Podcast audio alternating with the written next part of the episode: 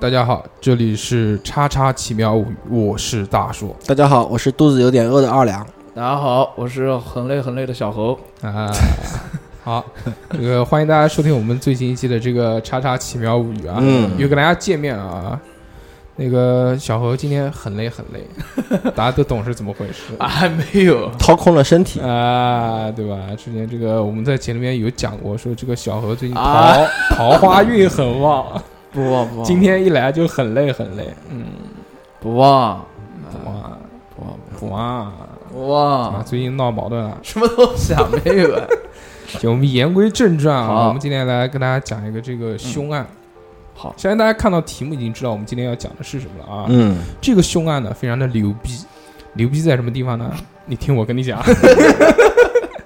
这个虽然是凶案，但是我们还是要有一个欢快的气氛，对不对，对对，让大家不那么害怕。是的，啊，嗯，这个话说啊，是这个二零一零年七月十三号九年前，嗯，这个日子，这个他妈有零有整的。七对月十三为什么呢？？因为这是一起真实的案件，不是吹牛逼的。哎呦，在这个山东商河县孙集乡的一口机井里面，哈啤酒知不知道什么叫妈？你知道什么叫机井吗？不知道？就是钻机的那个井嘛，就是打哦哦，打那个打那个叫什么打地桩啊地什么上东西躺的。躺躺，对对对，就发现了一具全裸的男尸，啊，蓝狮全男裸，啊！而且这个男尸被发现的时候啊，因为大家知道机井其实不是那么宽嘛，对是的，是的嗯这个男士被发现的时候呢，他是头朝下，脚步在上，哦，倒栽哇，对，而且这个整个尸体已经这个腐烂了。啊，你想想时看，间很，长 了，我操，这是一个什么样的感觉从天而降，啊？啊啊啊，啊真的是 从从天而降而啊降的掌法，你嗯你这个脑洞可以的， 还好是井里面，不是在地里面，要不然真的是砸出来了。天上掉下个什么哥哥？然后这个这个我们嗯这个法医嘛，就去就去嗯了，就鉴定了，经鉴定啊，这个死者呢身高是一米八三，体重九十公斤，男神身高，我的天，哦可以哎可以这个跟谁对上了？ 好像好像跟跟你对上了。跟我，我一米七八，我哦们你不是有我们有一个一 米八几的，我我一米八七，哎，最近又减肥了，正好九十公斤。哦，我这个还真的是体重差不多对吧啊，，呃，这个年龄啊，大概是在三十岁到四十岁之间、 啊 年龄也对上也了，对上了。嗯死亡时间呢，现在因为高度腐烂，所以只能测算出是三个月到一年之间。那你想想，大家发现的时候，七月，七月那个时候天已经热起来了，就是就是这个月嘛，对对不对？哦对对，九年前的今天，爆热，嗯，嗯，上个礼 拜，死因是因为被什么呢？是被这个钝器重力击打头骨而致死，就是脑子敲，就是脑壳子敲碎了。哦，我操，这个其实还是很可怜的，对吧？嗯定力定力头，这个男尸啊，全裸，而且啊面部已经没有办法就是辨认了相认了。为什么呢？嗯因为他已经高度的腐烂了嘛，哎嗯所以脸已经烂掉，而且他这个尸体的周围啊是那个杂草丛生，所以下雨啊、下雪啊、嗯什么都有，已经这个线索几乎找不到了，对不对？经过这嗯个报，你你知道杀人什么时候就被呸，不能这样讲啊。就是如果一个凶杀案就嗯嗯嗯没有这个线索，是在什么时候行凶最好？一周吧，在暴雨天。哦暴哦哦暴雨天，他会把任何任何的线索，脚印啊、血迹啊、指纹啊，什么都能冲得冲刷掉，干嗯干净净嗯嗯所以这个雨夜，这个对不对？嗯，雨夜屠夫，少出门，嗯，嗯、懂了懂了，但是呢，这个虽然说线索几乎没有啊，但还是有的。就在这个警方啊费力的把这个尸体从这个狭窄的这个井口取出了之后呢，哎，发现这个井里有一把斧，啊，凶器，但是又有了一个疑问，嗯，因为这把斧子上面没有血迹，也没有指纹，哎呦，就是说凶手已经处理干净了。嗯，但是哎，又有了一个线索， 就是经过这个仔细的对比之后啊，嗯，警方发现这把斧子的样式跟普通的斧子不一样。嗯，一般斧子就是就是一个木把子，然后一个一个铁筷子嘛，对吧？嗯对它是这个斧子跟这个铁筷子跟木头之间还有两个这个加固的金属片，嚯，就是说这个斧子呢非常的耐用，有，嗯，而且非常的耐驮。一般人家里面买斧子的话，他不会买这种斧子的，对啊，有特殊用途的，所以啊，这个斧子呢就是从这个上面去找线索了。嗯。那警方就怎么怎么找线索呢？他不是当时讲在这个镇嘛，叫孙集镇嘛，嗯，就在这个孙集镇上面所有的这些五金店，去找，对，说谁家有这个斧子。最后，哎，真的在有一家店里面找到了，说这家有卖这个斧子的。但是老板这这这其实时间比较长，他老板已经不记得说他妈有谁来买过这个斧子，嗯对嗯，但是老板记得一件事情，就是说这个斧子的进货时间哎，是二零零九年的十二月底。啊，大家记住了这个时间啊！发生凶案就发现这个男尸是嗯二零一零年的七月月份十三号，嗯，对吧？七七月七月十三号还是几号？嗯然后这个二零零九年的十二月底，这个斧子刚进货，刚进货，所以啊大半，年，所以我们就能把这个死者的死亡时间又给缩短了吧？压原来缩到原来不是嗯讲三个月到一年吗？这个就一年就没有了，对嗯吧？对就这个七个月左右，啊，同时又有了一个发现，就是警方进进那个村子啊去走访的这些这个调查人员，嗯，找到了一个新的线索，就是曾经有村民在这个机井旁边看到有暗红色的血迹，啊，但是但是村民没有管，村民就走掉了。在走访的时候呢，正好那个村民记得时间是什么时候呢？是二零一零年的一月二十八号。哦，嗯，又缩短了，又缩短了，那这个这个就很很简单了，对不对？十二月底，这个一月二十八号，那就是在这个二零一零年的一月份，对就是在这个一个月内发生的凶案，对，对吧？这个时候，那警方就已经这个就线索总结出了有四这个就是有四个线索了嘛。第一个就是死者是一个这个一米八三的中年男性，嗯，嗯凶手应该也是一个相对于来说比较强健的青壮年，是的，对吧？那个要不然那搞他不的过他，因为他的这个死因是什么？是他妈敲头敲死的嘛，对对不对？跳皮，而且还一百八十斤，应该还很挺壮的。第二，死者的被害时间应该是二零一零年的一月份。第三个呢，死者是全裸，而且面部被毁，说明凶手不想让这个死者被辨认出来。第四个，抛尸在井里是一个这个隐蔽的地方，杂草丛生，这个是什么呢？这个就代表了这个凶手一有定，预谋，这个凶手第一个是有预谋，嗯第二个一定是这个本地人。熟悉情况，对，熟悉地形，或者就是说呢，他即使不是本地人，也是在这个地方常住过的。对，一般人就一般，你说外地，你如要去外地抛尸，你根本就找不到这种隐蔽的地方，是的，对吧？哇，知道了这些这个信息之后呢，那嗯警方就就开始探案了，就以这个案发现场为中心去找找什么呢？找死者，怎么啊？找呢？对啊，那就沿着这个案发的中心几个村子去找有没有失踪人口，因为一般这种你家家里面人不回来嘛，那就肯定就是报失踪人口了嘛。对，啊，把这个失踪人口的范围扩大到周边的五个村子，相对于来说已经挺大了，对吧？嗯，但这十七个人找来找去啊，发现都跟这个死者对不上，就要不然就是个子没有他高，要不然就嗯体重没有他，要不然就年龄，要不然就性别都对不上。那警察怎么办呢？那警察就再继续扩大，扩大到多少倍呢？扩大到整个乡里面，哦，那那范围很大了，嗯，再扩大到县里面，还是找不到。我操！最后怎么办？办？是，最后市，最后省，山东整个省的这个失踪人口都做比对，啊，还是不行， 还没找到，这个，还是找嗯不到，嗯嗯，那他妈怎么办？那我们你想一想，应该怎么办？小何，这个我不知道啊，这还那再扩大吗？不扩大，不扩大了，那找什么呢？你比如说你杀了人，你会怎么办呢？我不知道，我从来没想过这个问题。一般按照正常的这个一个这个嗯嗯嗯这个行凶者啊，杀了人当然是跑路了，嗯，所以他们就从这一开始的十七个失踪人口里面找什么呢？找凶手哦，懂了吧反向思维，啊！懂了，懂了，懂了。经过他们这个一找啊，我操，正好找到了一个什么？嗯，正好找到了一个二零一零年一月份失踪的人，啊，哇，时间就对得上了，你知道吧？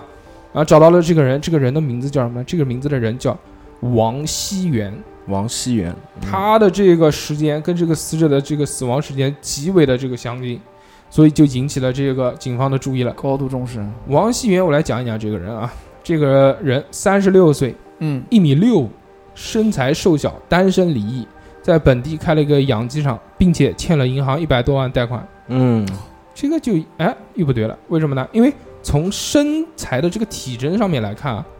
一米六五的这个王熙元，基本上应该搞不过这个一米八三的这个死者，他可以偷袭啊，跳起来打。 跳吧皮吗？对，就我们是在是在讲一个真实的事情，啊啊，好我吗嗯知道，我，知道，所以就就不太可能，你知道嗯嗯吗？但是这个王熙元也不对劲，有一个什么疑点呢？嗯就经过排查之后啊，警方发现了，说这个王熙元在失踪之前，把自己刚买的一辆桑塔纳，就普桑。啊啊，普桑那辆车，新买的没多久的车啊，送到了修理厂，啊要求干嘛？要求整漆、整车喷漆。整车喷漆，出过事故，呃，我操，这个就是，就是就就太他妈的这个疑惑了，对对,、啊不对？这个太明显了，那怎么办呢？那他们就去找这个修理厂，然嗯后到了修理厂之后，发现，哎，这辆车自从送来之后就再也没有取过了，啊，抛一车直在这个修理厂里面。抛车，那警方那这操就开始查呀、就开始查这辆车啊，说他妈这辆车到底有什么问题、嗯，最后找到了一个小细节，说说明啊，我们这个警方真的是牛逼。对，嗯他在这个后备箱的备胎下面找到了一片小树叶，哎呦，这一片天哪小树叶其实不牛逼，牛逼在什么？这片小树叶上面有一个红色的小点，啊嗯，血迹吗？这个小点不像汽油，干了以后颜色偏暗，暗，嗯，又不像油漆，因为它干了之后比油漆要鲜艳一点。哎嗯，呦警方判断这个东西可能是血迹，拿着这个东西回去鉴定，最后完了你知道是什么？嗯，这个血迹跟死者的 DNA 完全符合，漂亮，所以说什么？所以说这个王熙元他这个车曾经至少装过这个死者，撞过，对，对法吧？网恢恢，疏而不漏啊，哎，这个案件就有了这个突破性的进展了。嗯警方马上就开始调查这个王熙元的所有的亲友和联络人。之后，他们发现了一件事情，发现了这个在二零一零年一月份还是一月份，就是这个人嗯，死的时失候，踪，嗯王熙元与两个天津的号码有密切的通话，就调查这个这个记录了，嗯，对通不话对记？录，嗯，而且在一月二十四号以后，其中一个号码失去了联系，而嗯另外一个号码从此关机，就这两个人都消失了嚯。警方马上联系啊、我们这个天津的警方查一查，共同调查。一月二十四号关机的那个号码呢，是属于一个人一个天津本地人的，啊，这个人的天名字叫韩本利，姓韩，韩韩本，本利。嗯，嗯据家属，就是他们自己家里面的人称啊，说这个韩本利在二零一零年一月份与他一个同乡去外地打工，但是最近半年，最近的半年失去了一个联系。嗯，家属还提供了一个关键的信息，就是说这个韩本利啊，身高一米八三，体重中等，与死者的这个外貌特征完完全符符合。我天，那这个时候警方应该怎么办呢？先逮他呀，逮谁啊？逮那个他呀，逮哪个？就就是那个王王熙元元，对，王熙元，元不是失踪人口吗？哦，对不对？查另外一个人，首先，首先第一个要点呢，就是说这个家族他认定了外貌特征，但你确不确定是他呢？有确不确定是韩本利呢？一对啊，不确定，呃那不是有亲属嘛，对不对？嗯，亲属的 DNA 嘛，啊，DNA 比对，哦，亲属的 DNA 有了之后，拿着跟死者的 DNA 一比对，不就比对出来了吗？哦，对他那个面貌被人毁掉对了，吧？对对因为他不对知道是谁啊。，对，那一比对，哦，真的是他，果然是这个韩本利。嗯，那与此同时，另外一个人同时也进入了这个警方的视线，你知道是谁吗？嗯那就是另外一个天津人嘛，对不对？嗯，那对，就是跟天这个韩本林一起出外打工的同乡，这个人同样也姓韩，可能是韩家村的，嗯，叫韩宝山。哦，王熙元在一月二十四号失联的那个电话号码就是韩宝山了，韩宝山，就关机的是韩本利了嘛，就死掉的那个嘛。对对对，失联的这个就是韩宝山。警方找到了韩宝山之后啊，就就就跟他讲啊，说怎么回事？交代交代交代什么情况？啊嗯嗯，但这个人零配合，不讲。什么怎么死回事？鸭子嘴硬，他说不知道，什么什么不知道韩国韩国，嗯嗯为了为了让这个嫌疑人开口说话，啊警方再次来到了这个死者就是韩本林的家中，嗯，在此询问了之后，又得到了一个重要的线索。我天这个线索是什么呢？就是在韩本利失踪之后，韩本利的妻子曾经问过韩宝山丈夫的下落，嗯，懂了？吧？嗯，就说我老公跟你一起出去打工的，你回来那了，你回来了，我老公没回来，对啊什么情况？但是这个韩宝山跟他讲的是什么呢？跟他讲说二就一月二十四号以后还见过韩本利，他有可能是去其他地方打工了，啊，他在说谎。啊哎呦，一月二十四号韩本利已经死掉了，他从哪边见到的？是对不对？所以这个时候呢，就牛逼了。那为什么牛逼呢？因为这个警方他知道了这个韩宝山可能就是这个，就是我们凶讲手呃、就是嫌疑对对人，对嫌疑人，嫌疑嫌疑人人，嗯，对吧？所以那怎么办？那就审讯他嘛，对不对？嗯因为已经把他排成这个嫌疑人。如果你不撒谎，我们可能不会认为，但这个太奇怪了。对啊，所以在这个时候，我操，发现了一个真相。嗯，这个真相你们知道是什么吗？这个真相要要从再往前推一年，二零零九年开始说了。哎呦，二零零九年九月，记住啊，嗯出场的这个人，王熙元出场了。嗯啊，王熙元出价十万元，雇了韩本利和韩宝山这两个天津人，去杀一个叫张本领的人。嗯哦，这两人是杀手，啊，也可能可能，我觉得有点像什么，就有点像那个，呃，疯狂的赛车里面那两个，哦，就跟大舅出来就搞钱的，搞钱的，哎嗯，娶娶娶他妹妹，对对对对啊韩本利跟韩宝山这两个人来到了山东之后啊，就在这个商河县住下了，住下了之后就伺机而动，准备杀这个叫张本领的人。嗯嗯，两人尝试过许多方法，第一，制造车祸，嗯，第二，在张本岭的车上安定时炸弹，等等一些，反正反正就搞了很多动作，张本领觉得，哎，最近怎么那么倒霉？我但是嗯，没杀成， 失败，嗯失败，失对败啊又失败，一直失败，到最后已经这个这个这个叫王熙元已经对他们失望 了，几个月过去了，怎么回暗事？暗杀的这个经费啊，从这个十万元已经追加到十四万了， 嗯依旧屡屡失败。在这个时候，韩宝山，韩宝山记住啊，嗯嗯韩宝山接到了王熙元的电话，王熙元对他说了一句什么？说要不你弄死韩本利，要不我们俩一起弄死你，你自己选一个。嗯，我天，这个钱你可以拿走，你知道这是为什么吗？嗯暗杀失败，他怕这两个人走漏风声，啊，所以你跟我同时杀一个人，那我们俩是共犯，对你就会一辈子保守这个秘密。嗯，所以可以看出，这个王熙元也是心狠手辣。 是，韩宝山就动心了。韩宝山说：“操，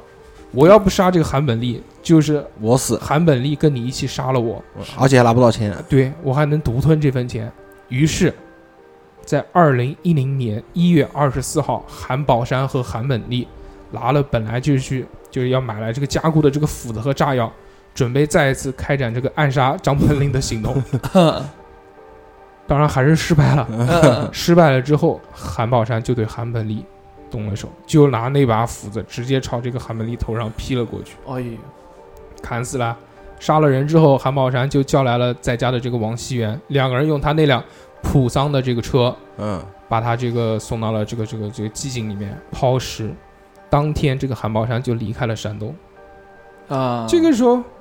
哎，这案子是不是就破了？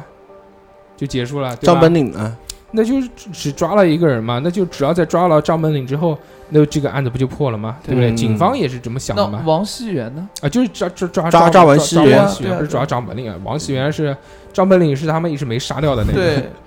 但也可以去找一下张也可以本领这找个人可以找啊。毕竟被人暗杀那么多对啊呀次，，还能 活下来，哎有没有感觉最近有一点运运势不 佳？找没有找二两哥看卦，对嗯 所以啊，这个嗯他们就说只要抓到这个张本领，不就结案了吗？对，那就就抓呗不，抓不捕王王熙元王王熙元王熙元讲错了，不好意思王熙元嗯一抓，结果没想到一抓就是两年。哇，在这两年的时间内啊，他们查到这个王熙元的身份证和任何的这个身份信息信息就全再也没有被使用过了，他也再也没有联系过家里面人，甚至他自己和家人的这个银行账户都没有动过，我包括他自己那个养鸡场也没去过，包括我们之前讲的，就是被去修的那个桑塔纳的那个嗯嗯嗯修理厂的那个汽车，嗯，也没拿过嘛，对吧？所以就村民当中流传着一个说法是什么呢？就是说这个王熙元出门躲债了去了，因为他不是欠了银行一百多万嘛。对对对对对合情合理，嗯而且还有一个原因是什么呢？是因为当时有很多村民都收到了王熙元的短信，嗯他那条短信是怎么写的呢？嗯说兄弟，我去赌债了，过几年回来，不用担心我。啊，嗯就已经讲清楚了。但是在一次一次的排查当中啊，警方发现了这条短信不对劲，哎为什么呢？因为他在的是村子里面，农村，你知道吗？农村就是就是有的大的，有的小的都收到了这条短信。农村是非常讲究这个长幼的，啊，懂对吗对对是有这个辈分的。谁他妈跟你是哦兄弟啊？对，那哦称呼呼对吧？？这个老头儿也分也收到说兄弟，我跟你这个，所以一看这个可能就是什么，有人拿着他的手机发了群发啊，嗯那这个就代表了什么？就代表这个王熙元很有可能是被人杀掉了，就已经死了。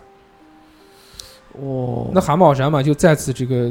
就变成嫌疑人了嘛，嗯因为韩宝山已经很有可能就是韩宝山杀了这个韩本两山。个对人对对对对，杀完了之后，那就一不做二不休，再把王熙元给杀了。嗯，哎，但是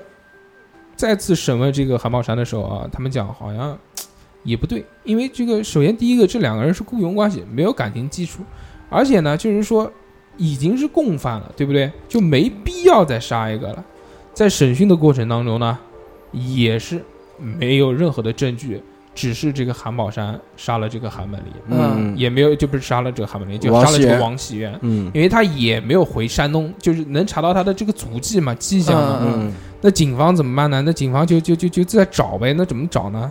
就是他们再去村子里面再去排查，就是说这个王熙元最后一次出现的日期是什么时候？这个时候就查出来了，嗯说有一个村民看见啊，那是， 但是这个村民讲的非常不详细。这个村民讲说那天是一个有大雾又有小雪的日子，就只有这一个信息，大概是这个这个什么，就就是就正月底，嗯你就然后那警方那怎么了？那警方就去查呗，查天气预报啊，对啊，到气象局，还真他妈给警方查到了。嗯警方确定王熙元失踪那天的日期是二零一零年的三月九号，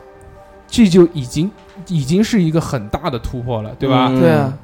但这一天，那他们要锁定另外一个对象了，另外一个对象是谁呢？就是王熙元一直想杀掉的张张本领，张本领，嗯对？吧？对，张本领去了什么地方？张本领也失踪了是吧？张本领没有失踪，张本领就在家里对面啊对啊对啊过得好好的。之前就问他们，问他张本领就说啊，就对对，对，就说哎，这这倒霉，老老觉得。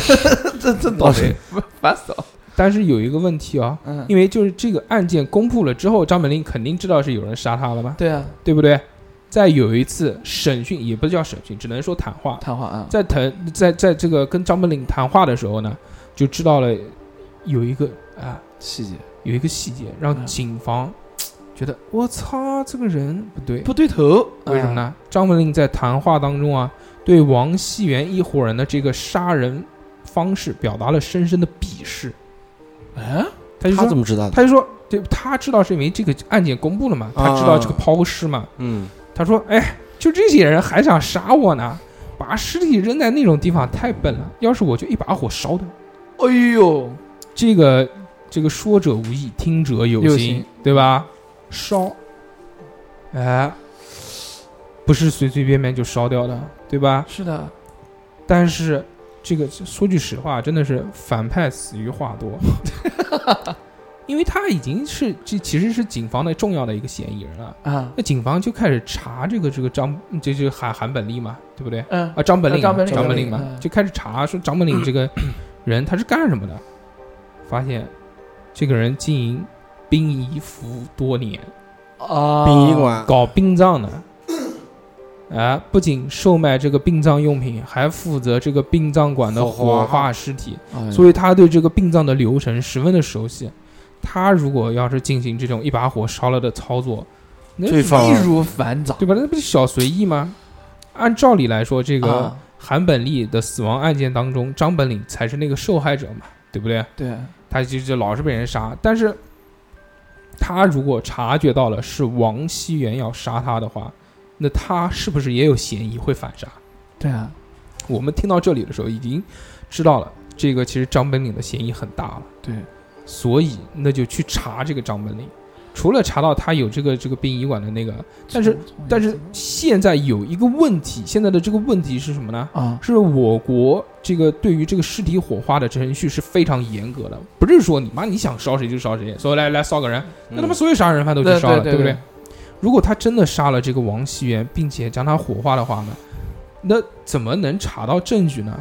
这个就发现了，其实在我国，如果是正常死亡的话啊，正常死亡啊嗯是不需要公安机关出具任何这个证明的，只需要这我想在农村啊，只需要在这个村委会出具一份这个火化证明，即可就火化这个这个嗯尸体了。啊，警方那就去查这个火化记录嘛，对不对？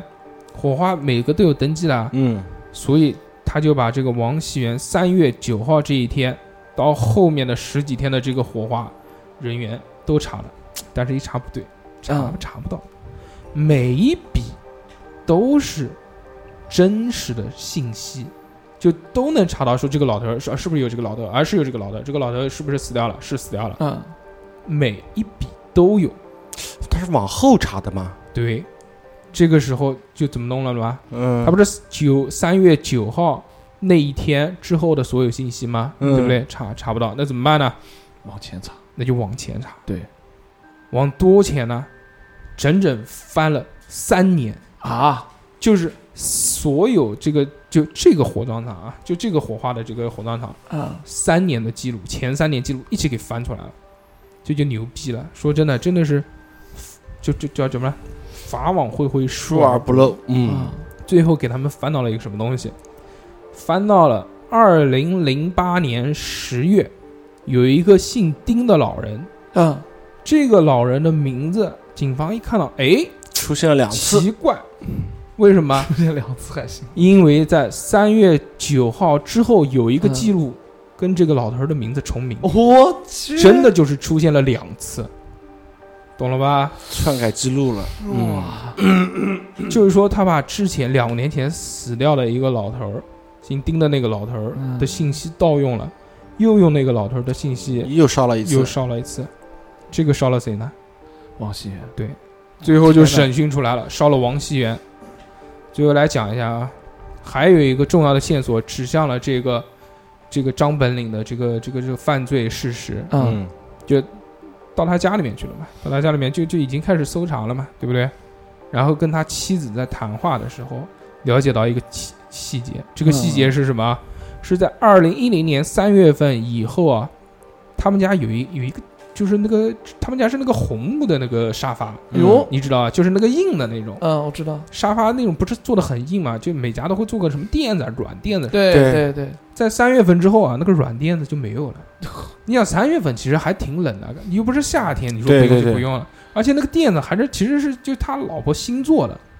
之后他老婆也问过这个张本领，说的哎，垫子去哪边啊？他支支吾吾，哎呦嘞，不要嘞哎，就像小何一样，嗯哎呦哎呦。哎呦 不要嘞，嗯，